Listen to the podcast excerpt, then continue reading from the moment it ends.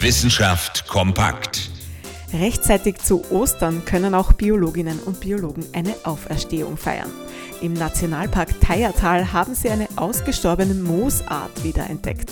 Diese Moosart, das Spitzmützenmoos, gilt seit Jahrzehnten in Österreich als ausgestorben. Das letzte Mal wurde das Moos im Jahr 1978 gesichtet und jetzt eben wieder. Ist das Moos also wirklich von den Toten auferstanden? Sieht ganz danach aus.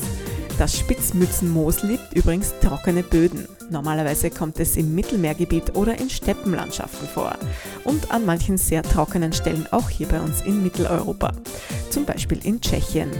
Und neuerdings auch wieder bei uns im Teiertal im Norden des Waldviertels. Übrigens, bei der Erhebung haben die Forscher auch andere seltene Moosarten gefunden, darunter das hübsche Hinterzahnmoos oder das blattlose Koboldmoos.